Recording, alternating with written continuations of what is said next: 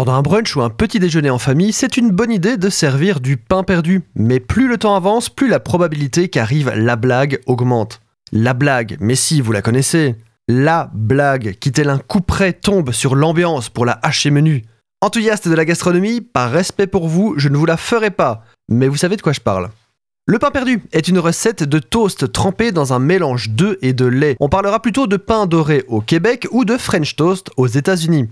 Et même chez nous, les appellations varient. On va parler, suivant les régions, de croûte dorée, de galopin, de pain ferré ou encore de pain crotté, comme c'est le cas dans le Nord. Alors, pourquoi est-il perdu? Pour comprendre, il faut revenir dans le passé. On en parlait déjà en fait aux premières années de l'Empire romain. Apicius, un chroniqueur gastronomique, en fait mention dans un de ses ouvrages aux environs du 1er siècle. Perdu fait allusion au fait que le pain est rassis, sec, bref, pas très agréable à manger. Ajoutez à cela aussi le fait que nous sommes habitués à manger du pain contenant des améliorants et des conservateurs. Un pain à l'ancienne, c'est-à-dire ne contenant que de la farine, de la levure, de l'eau et du sel, ne devient pas dur en séchant. Non, non, non, il se transforme en véritable bloc de béton armé.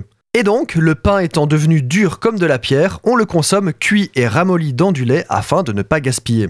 Si vous analysez la recette, on remarque que les ingrédients qui la composent, du lait, des œufs et du beurre, sont des produits typiques de la ferme.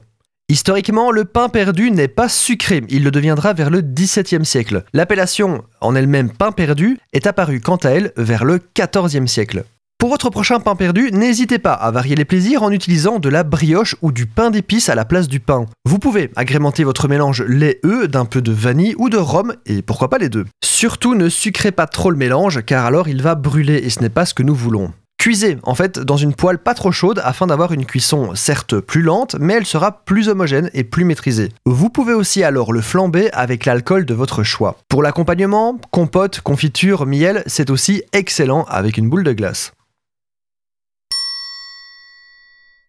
C'est une tranche de pain qui est en déprime, car elle est devenue vieille et rassie. Sa pote essaye alors de lui remonter le moral.